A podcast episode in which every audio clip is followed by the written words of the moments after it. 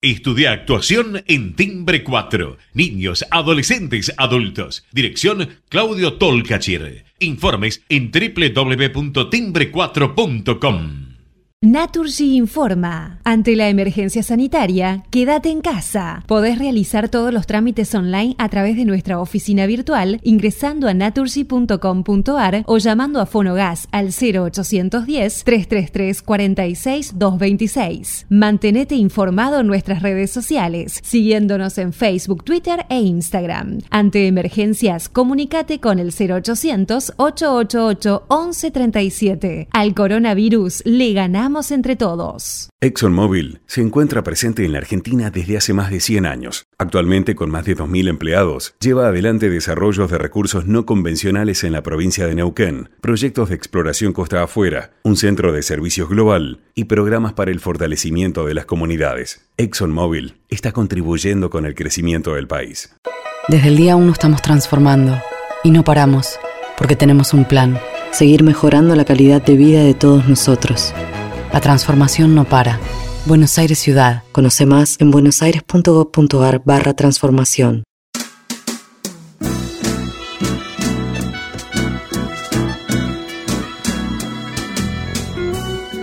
Entrevistas con los protagonistas de la política, la cultura, el espectáculo, la música y el deporte.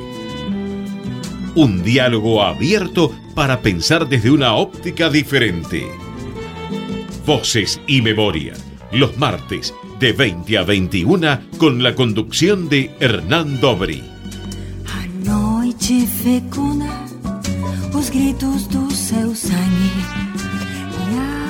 Buenas noches, bienvenidos a una nueva emisión de Voces y Memorias.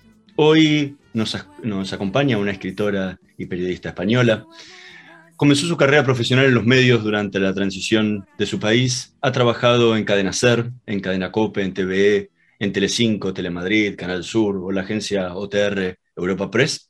A la par, publicó diversos libros de actualidad política. En 2004 lanzó su primer libro de ficción mientras ejercía como periodista y desde allí no ha parado de publicar novelas de gran éxito. Entre sus libros periodísticos se encuentran Nosotros la Transición, 1982-1996 entre Felipe y Aznar, La izquierda que viene, Señora Presidenta, El nuevo socialismo, la visión de José Luis Rodríguez Zapatero. Entre sus novelas se encuentran La hermandad de la Sabana Santa, La Biblia de Barro, La sangre de los inocentes, Dime quién soy, Dispara, yo ya estoy muerto, Historia de un canalla, Tú no matarás y la última y más reciente de ninguna parte. Durante su carrera ha recibido numerosos premios como el que leer a la mejor novela española, el Ciudad de Cartagena y Córdoba, el Pluma de Plata de la Feria del Libro de Bilbao, el protagonista, el de los lectores de la librería Crisol, a la mujer más admirada y el cedro, entre otros tantos. Hoy nos tomamos un café con Julia Navarro. Muchísimas gracias por estar hoy con nosotros. Muchísimas gracias por invitarme. Eh, me hace muchísima ilusión eh, estar, eh, estar con vuestros oyentes y contigo especialmente. Vamos a arrancar por la última novela, por De ninguna parte. Aquí volvés a retomar una vieja temática que ya habías abordado en Disparar, yo ya estoy muerto, que es la conflictividad entre israelíes y palestinos, eh, entre el, mundo musulmán y el mundo judío, eh, solo que bueno, aquí la, la ambientación tiene más en España. Pero ¿qué es lo que te atrajo a volver nuevamente a esta temática después de haberla dejado unos libros atrás? Bueno, ¿me permites que te lleve la contraria? Sí. Este no es un libro de eh, judíos y palestinos, este es un libro del el enfrentamiento entre Oriente y Occidente. Este es un libro en el que eh, yo trato de ese abismo que hay entre Oriente y Occidente y que se ha ido eh, agudizando en los últimos años. ¿no? Eh, las últimas décadas han llegado muchísimos inmigrantes de Oriente a Europa. y hay un fenómeno que que está ahí, que es el, fenómeno del desarraigo. ¿Qué pasa con esas personas que vienen de una cultura distinta, con una religión distinta, con unos códigos distintos y que vienen a vivir a unas sociedades en las que eh, a veces les cuesta muchísimo integrarse, porque tienen que cambiar todos sus códigos para formar parte de esa sociedad. Y eso eso produce eh, pues una sensación de desolación, de desarraigo, de sentirse de ninguna parte. Y a mí me interesa sobre todo eso, porque yo intento siempre ponerme en la piel de los otros, Hernán.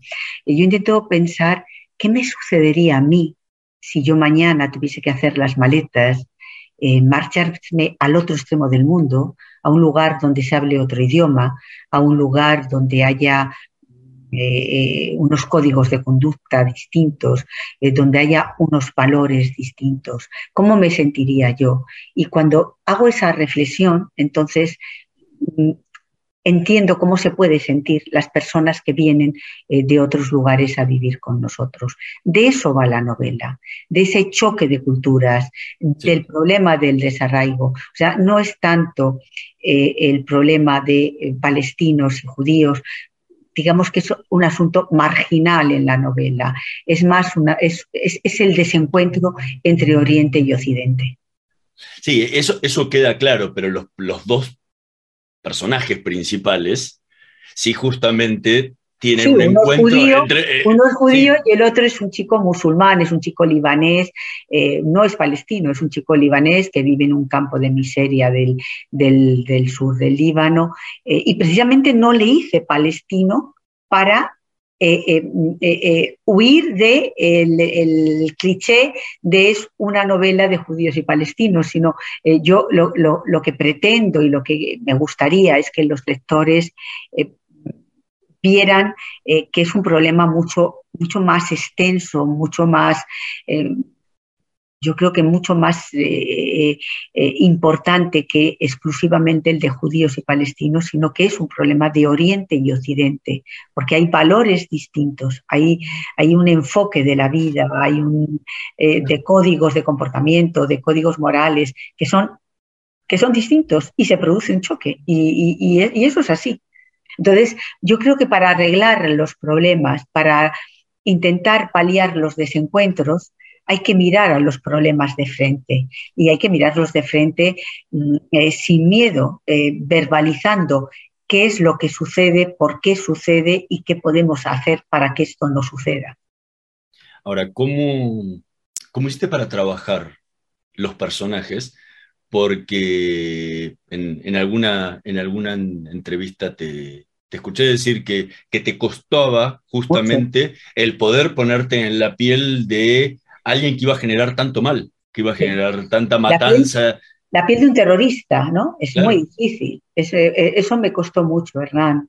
Y caer en lugares comunes, ¿no? Claro, es decir, porque yo tampoco quería hacer una novela de estos son buenísimos, estos son malísimos eh, y ya está. No, yo quería hacer el viaje interior de un chico que un amanecer su vida se trastoca y su sueño, que era convertirse en, ser en un ingeniero, ese, ese, sueño se corta de raíz y empieza a vivir, empieza a vivir como inmigrante en París, en, Bruselas, eh, es decir, empieza a tener una, una vida que al final termina conduciéndole a tomar una decisión que es convertirse en un terrorista.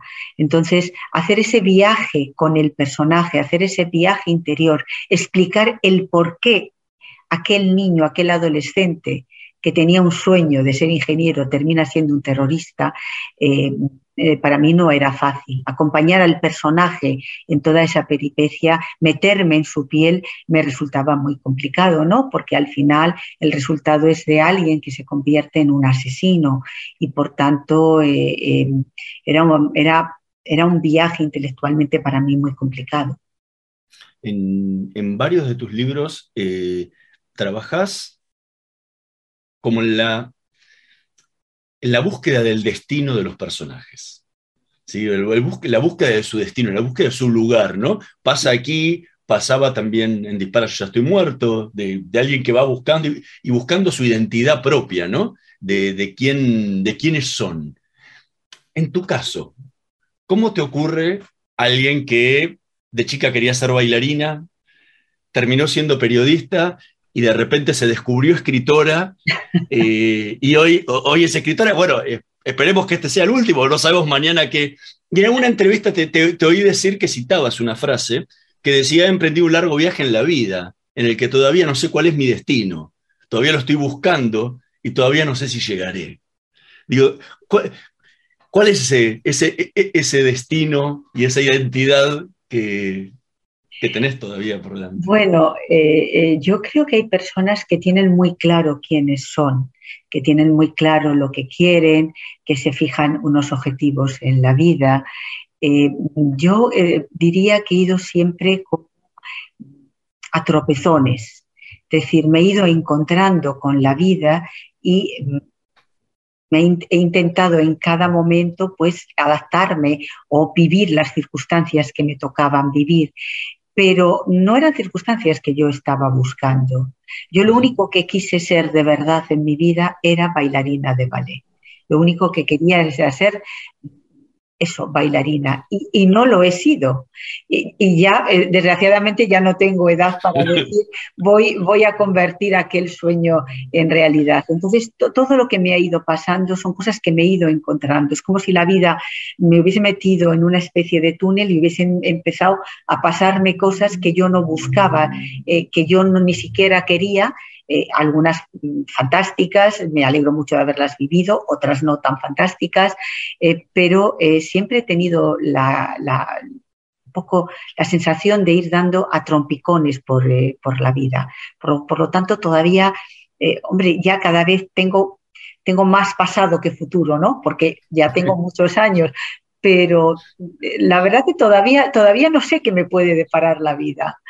creo que, que la terminaré eh, escribiendo novelas, escribiendo historias, como, como estoy haciendo eh, ahora, ¿no? Por, lo que te decía, porque ya a partir de una edad tienes más pasado que presente. Y aparte que yo nunca he hecho planes, o sea, nunca, eh, el único objetivo que me fijé en la vida, que era ser bailarina, como no lo cumplí, a partir de ese momento ya no he hecho planes. Entonces es un poco a ver, a ver qué me ofrece la vida cada día. Estamos conversando con Julia Navarro, vamos a escuchar el primer tema que eligió para esta noche de Voces y Memorias, Imagine, en la voz de John Lennon.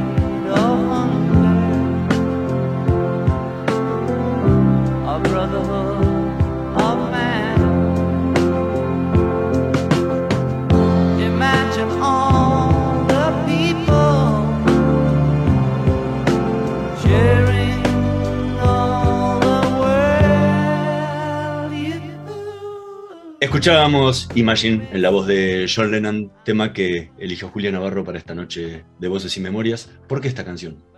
Porque es una canción muy hermosa, ¿no? Porque es la canción en la que uno imagina eh, un mundo mucho mejor que el que estamos viviendo. Y eh, eh, yo quiero imaginar que es posible ese mundo. O sea, no quiero renunciar a la utopía.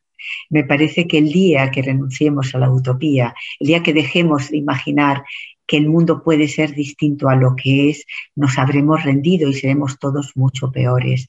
Y me parece que es una canción eh, eh, que a mí me llena eh, como de impulsos positivos y me pone alegre, me pone contenta porque, porque soy capaz de imaginarme ese otro mundo, esa otra sociedad, esa otra manera de hacer las cosas y de poder vivir.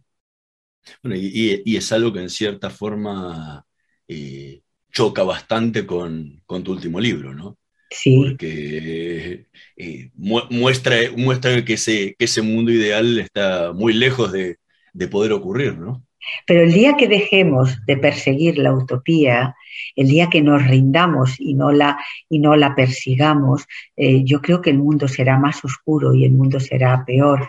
Mientras haya una sola persona que imagine que las cosas pueden ser diferentes, estamos salvados. Eh, pero si nos rendimos todos, entonces eh, estamos condenados ¿no? a la oscuridad y yo quiero creer que es posible, que es posible otro mundo. Entonces eh, es una canción que, que, a mí me llena, a mí me llena de alegría. Es verdad que mi novela es una novela dura, es una novela en la que yo planteo problemas de la sociedad de hoy, aquí y ahora. Es una novela en la que yo mido de frente esos problemas, eh, mm, eh, pero me gustaría también imaginar que habrá un día en el que eh, los hombres seamos capaces de poder vivir los unos con los otros con más normalidad de lo que hacemos ahora en función de de dónde viene cada cual, eh, cuál, eh, cuáles son sus costumbres, cuál es su religión, eh, cuáles, cuáles serán sus códigos de conducta, ¿no? Que seamos capaces de construir un mundo donde quepamos todos, quepamos todos sin mirar al que viene de otro lugar como si fuera un ser humano diferente, porque al final todos los seres humanos somos iguales, ¿no?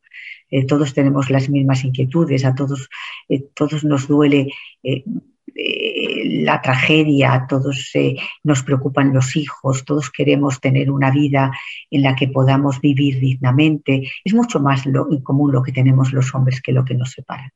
Aunque a veces nos empeñamos en que sea más evidente lo que nos separa. Desde tu última novela, tomando desde la primera, que fue escrita eh, sin siquiera pensar en que la ibas a publicar. O sea, mientras, mientras hacías tu labor de periodista diaria, en, en tus pocos tiempos libres, te sentabas y escribías. ¿Qué diferencia hay entre esa Julia Navarro que escribía en esa época y la que hoy acaba de publicar su última novela?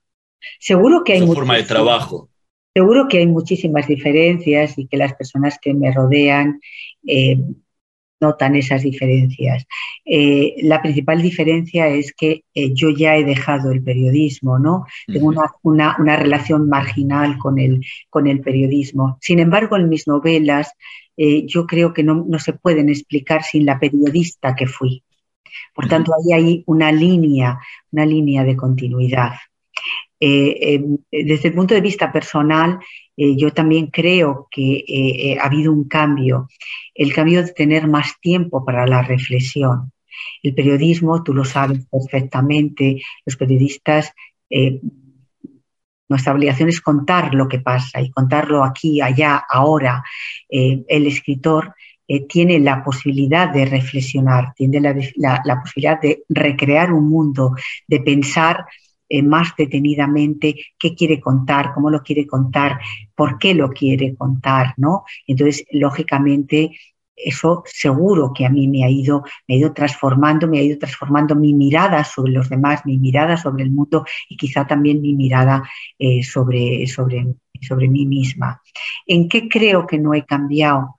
Pues eh, en que sigo teniendo los mismos amigos que tenía y que eso no, es, decir, no tengo amigos nuevos. Quizá haya incorporado pues a dos, tres cuatro personas, yo creo con los dedos de una mano serían, serían suficientes para decir alguna persona de las que has conocido que ya se quedan enganchados a tu vida, pero que yo sigo, eh, sigo teniendo los mismos amigos, sigo haciendo las, eh, las mismas cosas, ¿no?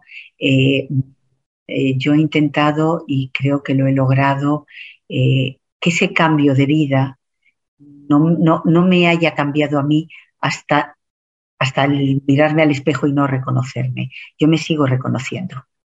¿Y en la forma de trabajar? ¿En qué cambió la forma de trabajar es esa escritora? Claro, es distinta, ¿no? Hernán, tú lo sabes, un periodista está al pie de la noticia, estás las 24 horas del día eh, dedicado a, ver qué pasa, a contar lo que pasa. La forma de trabajar es distinta, ¿no? Eh, eh, yo ahora eh, me tengo que marcar mi propio horario, porque para un escritor es muy fácil encontrar siempre excusas para, bueno, hoy no escribo, mañana lo haré, ahora me duele la cabeza, escribiré por la tarde. Entonces yo eso me di cuenta que necesitaba organizarme de forma absolutamente rigurosa eh, para exigirme a mí misma eh, trabajar eh, de forma metódica, ¿no? Entonces yo antes salía por la mañana de casa y nunca sabía cuándo iba a regresar ahora me levanto y estoy en casa. Ya, ya ha habido un cambio en ese sentido sustancial, ¿no? Eh, yo trabajo eh, por la mañana, me suelo, me suelo, suelo madrugar, escribo unas cuantas horas, eh, después salgo porque necesito escuchar a los demás, necesito tener contacto con, con la vida para poder contar la vida. Yo no puedo contar la vida si no la estoy viviendo, si no estoy escuchando, si no tengo contacto con, con las personas. De manera que yo no me encierro y durante meses no veo a nadie, no, no, yo estoy unas horas encerrada trabajando, pero también sigo viviendo, sigo viendo a mis amigos, eh, sigo con mi familia, eh, sigo reuniéndome con lectores, eh, sigo con los ojos y los oídos abiertos a todo lo que sucede a mi alrededor. Luego, pues, a veces quedas a comer con amigos, a veces comes en casa, por las tardes vuelvo a trabajar por las tardes vuelvo, eh, depende de si estoy muy cansada, entonces lo que hago es corregir o buscar documentación, si no sigo escribiendo, pero bueno, de forma metódica, cuando yo me pongo a escribir una novela, escribo todos los días. No importa si estoy de viaje, no importa si es Nochebuena, no importa si es mi cumpleaños, escribo todos los días. Porque si no, tendría siempre una excusa para decir, ya lo haré mañana. normalmente trabajas, empezás a escribir cuando tenés toda la novela estructurada en la cabeza y cuando tenés todo armado. Sí. ¿Cómo, ¿Cómo trabajás eso? Porque tener la novela toda en la cabeza significa me puedo olvidar o empezar a pensar cosas diferentes. ¿Vas escribiendo, vas armando esquemas? ¿Cómo, es ese trabajo de, de, el detrás de escena de la escritora? Eh, vamos a ver, eh, siempre hay un momento germinal, ¿no? Hay eh, una, mm, un momento en el que hay una idea, ¿no? Y esa idea empieza a germinar, empiezan a aparecer los personajes, empieza a aparecer. La idea es, siempre se trata de, de algo que a mí me preocupa o me llama la atención, o una conversación que he tenido, y a partir de ahí empieza a crecer la novela. Y yo voy pensando en ella, y pienso durante meses, pero durante meses eh, puedo estar cuatro, cinco, seis meses pensando en la historia que voy a contar. Y cuando ya me sé la historia, cuando ya vivo con los personajes, cuando los personajes ya habitan en mí, es cuando me siento a escribir. Eso no significa que cuando estoy escribiendo a veces diga, bueno, esto no lo puedo contar así, porque, porque no está bien contado, porque no tiene sentido, tengo que dar una vuelta a ver cómo cuento esto. Eh, pero normalmente todo el grueso de la historia, el cómo termina, cómo empieza la historia, eso, eso permanece inalterable. Lo que no es inalterable es cómo lo cuento. ¿No? Porque a veces a mí me ha pasado, ¿no? De irte a dormir y de repente a las 3 de la mañana abrir los ojos y decir, porque te has ido inquieta, o sea, te has ido diciendo, no estoy contenta. Y de repente levantarme y decir, bueno, ya lo tengo, ir corriendo al ordenador, borrar todo lo que había escrito, todo lo que había trabajado y volver a rehacerlo, volver a contarlo. Y vas tomando nota de las características personales que le querés dar a cada uno de los personajes, de su Eh, propia siempre- personalidad? Siempre tengo una libreta eh, cerca en el que eh, voy apuntando, eh, pues eh, abrir. Entonces, abrir, voy pensando, bueno, eh, si la historia va a empezar cuando él es un adolescente, entonces en qué año ha tenido que nacer. Entonces, voy haciendo ese tipo, ese tipo de anotaciones. Sí, y cada novela mía tiene una libreta, una libreta que es como, como el plano del tesoro, solamente lo entiendo yo. Estamos conversando con Julia Navarro. Vamos a hacer una pequeña pausa. En un minutito más regresamos con más voces y memorias. No se vayan.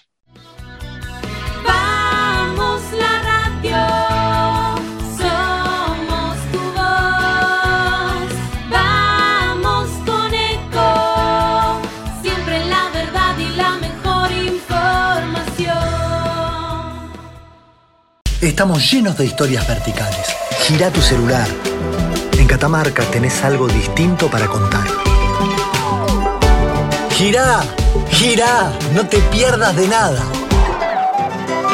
Vení a contar una historia distinta.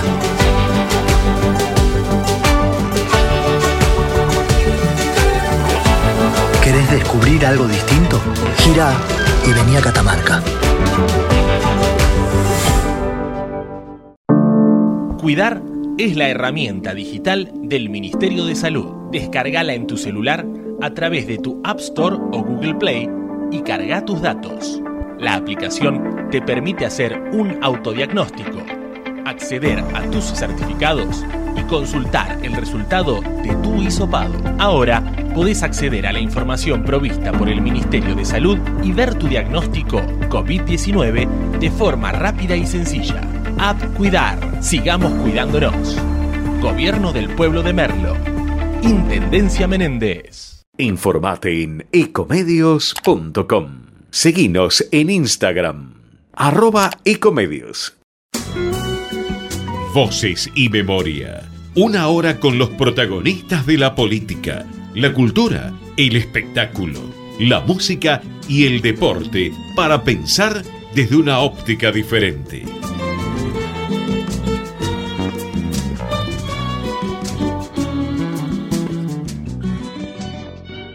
Seguimos con más voces y memorias conversando con Julia Navarro. Recién comentabas un poco cómo era la estructura de, de tu trabajo y antes hablabas de que lo que había sido tu- tus sueños iniciales de ser, ba- de ser bailarina. Empezaste escribiendo, como decíamos también antes, siendo periodista. Sí. ¿En qué momento te sentiste realmente, decís, yo soy, soy escritora? Es que no, es que no me siento nada, eh, eh, eh, Hernán. O sea, no soy capaz de decir eh, soy esto, soy lo otro. Soy escritora, sí. Me gano la vida escribiendo y he hecho de la escritura mi profesión. Hace muchos años que escribo, pero fíjate, Hernán, que para mí el periodismo y la literatura son caminos paralelos. El periodista escri- escribe o cuenta historias reales. El escritor lo que hace es dejar que fluya su imaginación y, cuenta historias fruto de la imaginación. Pero al final siempre se trata de contar una historia. De manera que yo soy una periodista que ahora escribe historias largas, que ahora escribe novelas, pero sigo haciendo lo que hacía, que es contar historias. Y pienso que esa necesidad de contar historias y de escuchar o leer historias es algo que pertenece a la conciencia del ser humano desde el principio de los tiempos. Yo imagino aquellos primeros hombres que se refugiaban en las cuevas, que se ponían alrededor de un fuego y que veían a, a su alrededor asombrados todo lo que sucedía sin entenderlo y que siempre había alguien que era un poco más avispado y que intentaba, explicaba, buscaba una explicación a por qué hay truenos o por qué hay lluvia o por qué los bisontes hacen esto y contaba una historia y los otros escuchaban la historia. Así que desde el principio de, de, la humanidad, desde los albores de la humanidad, el hombre para explicarse a sí mismo, para intentar entenderse, para intentar desentrañar lo que es, necesita contar historias y necesita eh, escuchar esas historias. Y al final lo que hacemos todos es, es contar una historia que nos las estamos contando a nosotros mismos y se la estamos contando a los demás. No te lo preguntaba porque ambas, ambas profesiones fueron en paralelo en un momento. En un momento en el que, dado, sí. en el que iba haciendo las dos. Sí. Y en algún momento dijiste, bueno, ok, eh, con esto puedo seguir, dejo lo otro. Y es internamente también un proceso duro, porque decir, bueno, ok, eh, eh, me va a ir bien en esto, si dejo lo otro, podré volver. O sea, por eso te preguntaba, ¿cu- ¿en qué momento mira, te sentiste escritora? Vamos, de decir, vamos a, eh, vamos a ver, Hernán. para mí el periodismo ha sido una gran pasión. Yo siempre pensaba, no saben lo bien que me lo paso. Si lo supieran, no me pagarían. O sea, me pagan por hacer lo que más me gusta en el mundo, que no se entere nadie, porque es que me dirán que trabaje gratis. Quiere decir que para mí el periodismo ha sido una gran pasión. Lo he disfrutado muchísimo. He tenido la oportunidad de vivir tantas cosas que de otra manera no habría podido vivir, de conocer a tantas personas que no habría podido conocer, de viajar a tantos lugares a los que a lo mejor no habría podido viajar, que esa gran pasión, cuando yo empiezo a escribir, empiezo a escribir novelas, eh, me doy cuenta que hay un momento en el que no puedo compaginar el periodismo con la literatura, eh, porque algo voy a terminar haciendo mal. La literatura también es absolutamente exigente. Exige que le des lo mejor de ti mismo, exige tu tiempo, exige toda la dedicación, eh, tu imaginación, es decir, y compaginar ambas cosas a mí me resultaba, no digo que sea imposible, seguro que hay muchos escritores que son periodistas que lo pueden hacer o periodistas que han decidido compaginar el mundo de la literatura con, con el mundo del periodismo. Yo no era capaz, no era capaz eh, quizá porque yo cuando hago algo y pongo todo lo mejor que hay en mí, entonces me daba cuenta que no podía dividirlo y por tanto eh, que tenía que tomar una decisión. Si eh, yo esa decisión la hubiese tenido que tomar con 30 años, seguiría ejerciendo el periodismo. Si lo hubiese tenido que tomar con 40, también. Pero cuando la tomas con 50, ya te das cuenta que ya has hecho una carrera profesional, que ya no tienes tanto por delante como tienes por detrás. Por tanto, eh, yo decidí, de acuerdo, voy a abrir esta puerta y a ver qué pasa. Sabiendo también que durante un tiempo, hombre, cuando has ejercido tantísimos años el periodismo, pues eh, imagínate que me hubiese ido fatal con los libros, quizá, solo quizá, porque nunca hay nada seguro, hubiese podido dar marcha atrás. Tampoco estoy segura, pero a lo mejor hubiese podido dar marcha atrás. Eh, pero yo también soy una persona que yo voy cerrando puertas en la vida no soy nada nostálgica y por tanto cuando tomo una decisión de, la tomo y voy hacia adelante con esa decisión. Y, y la tomé eh, pensándola mucho pero sabiendo que no quería traicionar al periodismo. Y para no traicionarle era mejor dejarlo.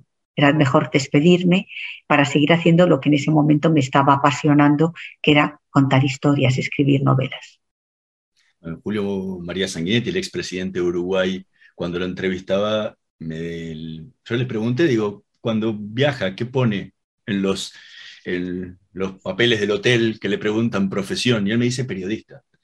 Dice, extraño todavía el, el olor a tinta, el, Claro. el- el ruido de las máquinas de escribir. Y fue dos veces presidente, senador, o sea, pero extrañaba el periodismo. Bueno, es que el Eh, ¿qué periodismo imprime carácter, ¿eh? Imprime carácter. No me extraña nada, no conocía esa anécdota, pero me parece preciosa y me parece eh, genial realmente. O sea, es ¿Y decir, te pasa eso? eh, ¿De sí, extrañar yo- esas redacciones? eh, sí, yo creo que no hay un lugar donde haya tanta vida como una redacción. La redacción de una radio, de un periódico, de una tele, es decir, eh, es muy, muy, muy, muy, muy especial. vivir, eh, vivir en una redacción es, eh, eh, para mí ha sido, no sé, una escuela de vida. Y, y hoy, ¿qué te pasa? cua- ¿Qué sentís cuando te sentás a escribir? O estás ahí escribiendo sola con tu ordenador. Hoy tengo más años, hoy tengo otra realidad. Eh, eh, eh, lo que eh, cuando me pongo a escribir, lo que me importa es contar bien la historia que quiero, que quiero contar y siempre contar algo. Eh, yo no intento eh, escribir un libro para que la gente solo se entretenga. Yo lo que quiero es que en mis libros haya elementos para la reflexión. Desde luego no le digo a los lectores lo que tienen que pensar. No estoy para dar lecciones de moral a nadie, pero sí quiero que haya elementos para la reflexión y para que los lectores saquen sus propias eh, eh, em, deducciones, ¿no? A mí, para mí escribir es hacer un viaje a lo más recóndito del ser humano. Y con cada novela lo que hago es ese viaje a lo más recóndito de varios, de varios, eh, de varios personajes. Y siempre es un viaje apasionante en la que yo descubro muchas cosas sobre la condición humana e incluso sobre mí misma. Estamos conversando con Julia Navarro. Vamos a escuchar el segundo tema que eligió para esta noche de Voces y Memorias. Palabras para Julia en la versión de Paco Ibáñez.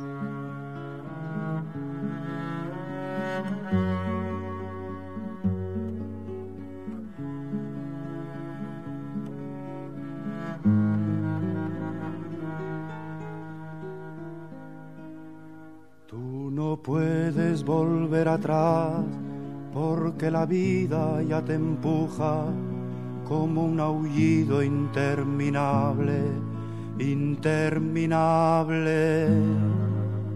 Te sentirás acorralada, te sentirás perdida o sola, tal vez querrás no haber nacido, no haber nacido. Pero tú siempre acuérdate de lo que un día yo escribí pensando en ti, pensando en ti, como ahora pienso. La vida es bella, ya verás, como a pesar de los pesares, Tendrás amigos, tendrás amor, tendrás amigos. Un hombre solo, una mujer, así tomados de uno en uno, son como polvo, no son nada, no son nada. Entonces siempre acuérdate de lo que un día yo escribí pensando en ti, pensando en ti, como ahora pienso. Escuchábamos Palabras para Julia en la versión de Paco Ibáñez, tema que eligió Julia Navarro para esta noche de Voces y Memorias. ¿Por qué este tema? Es un poema muy hermoso de José Agustín Solo y eh, Paco Ibáñez, que tiene una voz tan justamente eh, desgarrada, extraordinaria. A mí es una, una canción que, que siempre me, me, me, ha gustado, ¿no? Y además, eh, eh, bueno, son palabras para Julia de alguna manera, aunque el autor las, las escribió para otra Julia, pero a mí me, me, me toca el alma esa, esa canción y además eh, eh, siempre he tenido a Paco Ibáñez como a mi cantautor eh, favorito. Parece que, que, tiene una voz y una sensibilidad absolutamente extraordinarias. Y el poema es hermosísimo. El, recién, recién comentabas un poco cuál era la sensación que tenías a la hora de, de escribir.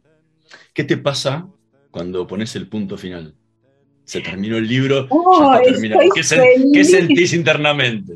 Pues mira, Hernán, eh, cuando pongo el punto final, eh, cojo el teléfono, llamo a todos mis amigos, les digo que he terminado, em, empiezo a quedar para cenar, para celebrar que he terminado, me pongo contentísima, eh, porque durante un tiempo, que suelen ser dos, tres años, yo he estado viviendo con unos personajes.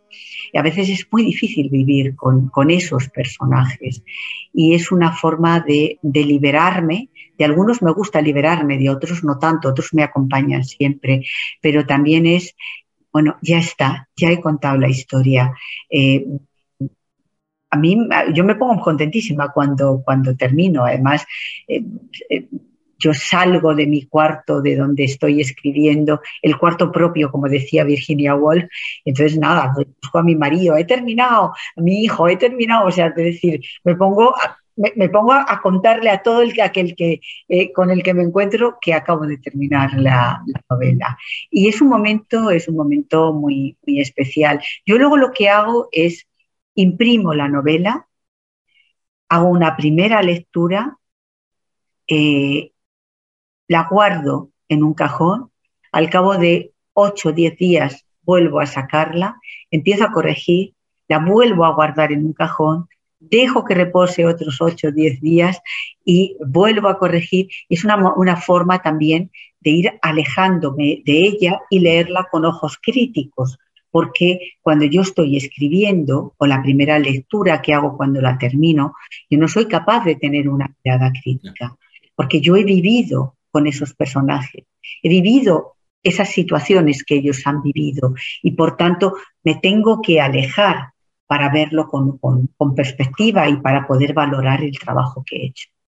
Y luego se lo das a tu marido para que la lea. Luego, mi segundo, bueno, mi lector es siempre mi marido. Mi marido eh, ahora ya se ha jubilado, pero era profesor en la universidad de estructura del lenguaje y siempre me he fiado muchísimo de, de, su criterio, ¿no? Era para mí como la prueba del algodón, de decir, bueno, a ver qué dice. O sea, porque también sé que eh, él hace una lectura crítica y eh, yo no quiero una lectura interesada, una lectura de alguien eh, que te dice, pues, fantástico, todo estupendo, sino yo quiero una lectura crítica, una lectura en el que eh, del, lector cualificado, del lector, del lector crítico.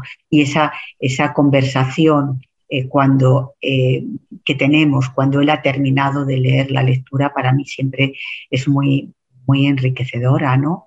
Y además me ayuda eh, un poco algunas cosas, pues a, cuando hago más correcciones, pues a tener en cuenta algunas de las cosas que me dice. ¿Y cuál es la sensación cuando recibís el libro y olés ese, ese aroma al papel impreso? Pues es como cuando eh, tienes un hijo, ¿no? Es, es, una, es también una alegría enorme, por fin está ahí, por fin los tienes en las manos. Y también te, te entra pues lo mismo que con los hijos, ¿no? El temor de ahora empieza su vida, ahora empieza, ahora ya no está conmigo, ahora ya no está dentro de mí, ahora tiene una vida propia. ¿Qué le va a pasar? ¿Qué va a ser de él? Pues esa es la sensación que tengo.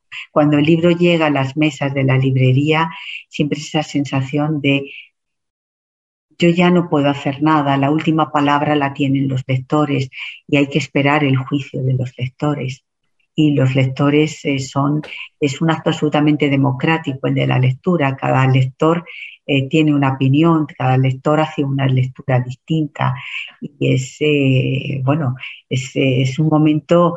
es un momento complicado en el que yo estoy nerviosa, ¿no? Esperando el juicio de los lectores. ¿Y cuánto tardas en, en hacer una pausa entre una y otra, decir, bueno, terminé esta y ya empiezo a trabajar en la siguiente. ¿Es, mecánico o tiene que venir la idea o, la vas buscando? Fíjate, Hernán, a mí siempre me ha angustiado un poco eso que dicen los, algunos autores de que temen el folio en blanco, ¿no? de que no se les ocurra nada.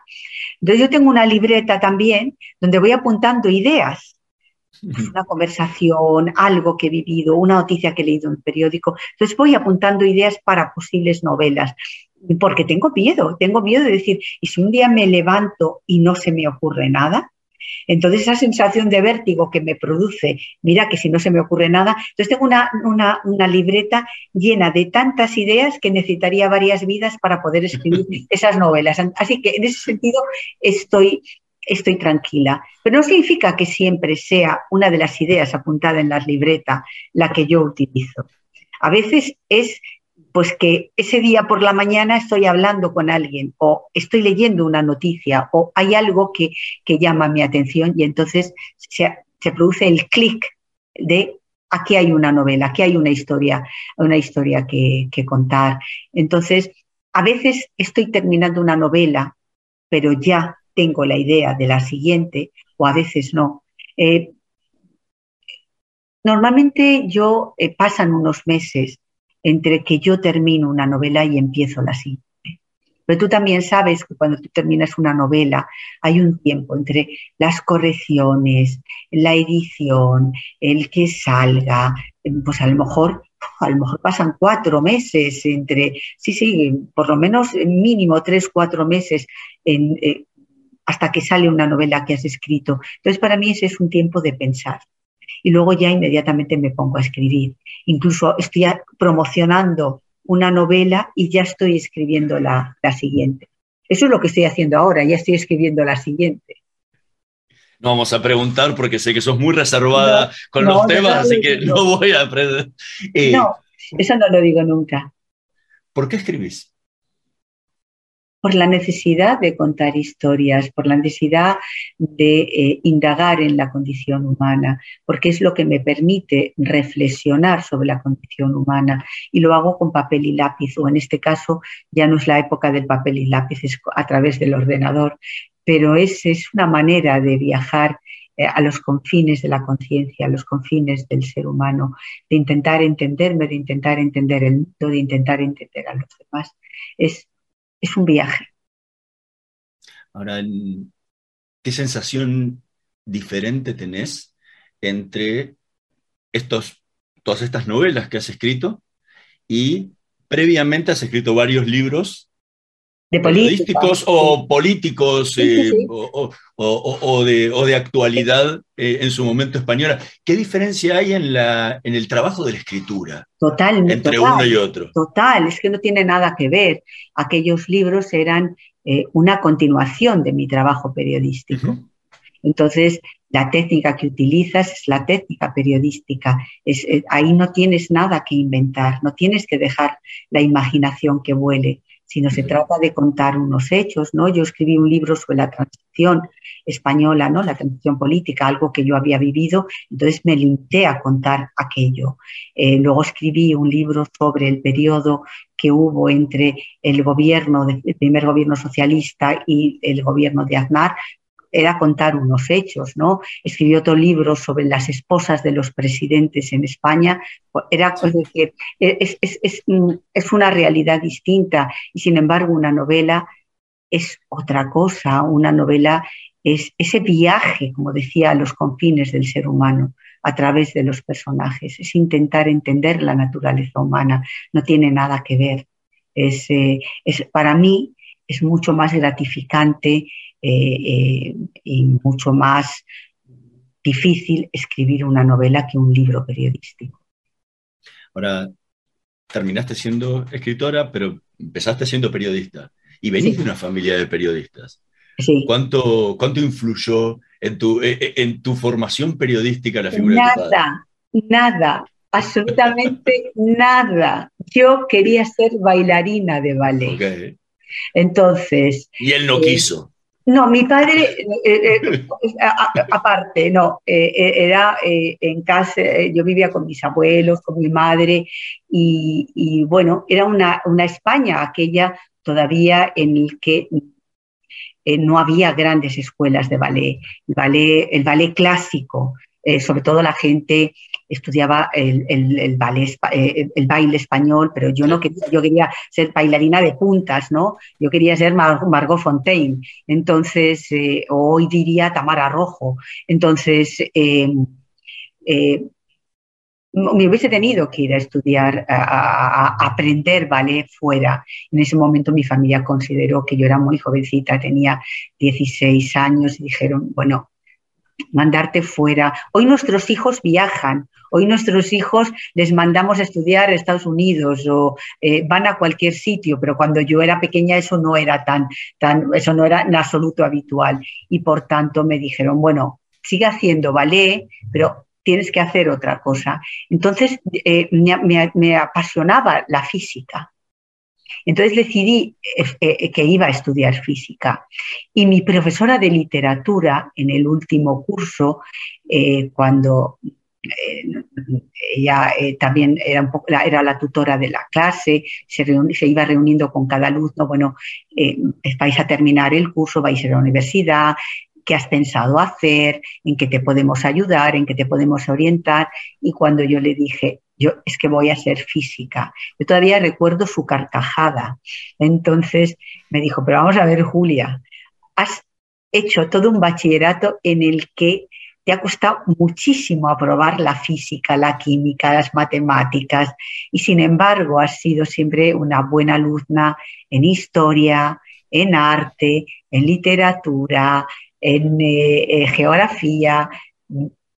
Si tú quieres hacer física, haz física, pero yo creo que deberías de plantearte que hay algo que a ti se te da muy bien, que es escribir.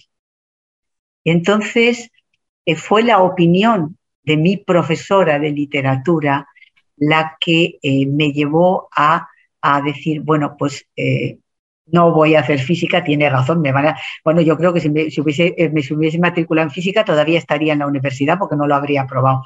Pero eh, bueno, y entonces me decidí por el periodismo. O sea que no fue, no fue una decisión que tuvo nada que ver eh, eh, con la familia, sino bueno, fue un camino al que me llevó esa reflexión de mi profesora de literatura. Y yo todavía tengo contacto con ella, ya es muy mayor, y, y siempre, yo siempre se lo digo, mira, esto que soy es por ti, es, fuiste tú la que, la que me puso en, en, este camino y me alegro. De todas maneras, la física para mí siempre ha sido, eh, eh, me ha entusiasmado, ¿no? Porque yo antes te decía que a mí me, me, interesa el ser humano, me interesa conocer el ser humano y me interesa conocer un poco los porqués, los porqués del universo y la física es donde puedes encontrar esas respuestas. Así que a lo largo de mi vida, eh, me he comprado muchos libros de física de los que no entiendo absolutamente nada, me los leo disciplinadamente y a mí misma me digo, menos mal que no estudiaste esto, porque yo lo termino de leer y digo, si tuviese que hacer un resumen, no sabría qué decir, pero me entusiasma la física, sigo leyendo, compro libros divulgativos que son, eh, son digamos, fáciles, ¿no? Pero, pero, eh, pero bueno, ahí tenía esas dos, esas dos aficiones que, que dejé apartadas. Por una parte, eh, el ballet y por otra parte, la física. O sea que yo nunca he sido ni hecho lo que en principio hubiese querido hacer. Julia Navarro, muchísimas gracias por habernos acompañado esta noche en Voces y Memorias. Fue realmente un placer haber podido conversar contigo. Muchísimas gracias, eh, Hernán, por haberme invitado a estar contigo, a estar con, con, con tus oyentes y, y, bueno, lo siento como un, para mí es un privilegio que me, me hayáis hecho esta invitación. Muchas gracias. Nosotros nos vamos a reencontrar la próxima semana en la operación técnica Carlos Heinze y Gerardo Subirana. En la edición Javier Martínez. Nos vemos la próxima semana. Estudia actuación en Timbre 4. Niños, adolescentes, adultos. Dirección Claudio Tolcachir. Informes en www.timbre4.com. Naturgy informa. Ante la emergencia sanitaria, quédate en casa. Podés realizar todos los trámites online a través de nuestra oficina virtual ingresando a naturgy.com.ar o llamando a Fonogas al 0810-333-46226. Mantenete informado en nuestras redes sociales, siguiéndonos en Facebook, Twitter e Instagram. Ante emergencias, comunícate con el 0800 888 1137. Al coronavirus le ganamos Entre todos. ExxonMobil se encuentra presente en la Argentina desde hace más de 100 años. Actualmente, con más de 2.000 empleados, lleva adelante desarrollos de recursos no convencionales en la provincia de Neuquén, proyectos de exploración costa afuera, un centro de servicios global y programas para el fortalecimiento de las comunidades. ExxonMobil está contribuyendo con el crecimiento del país.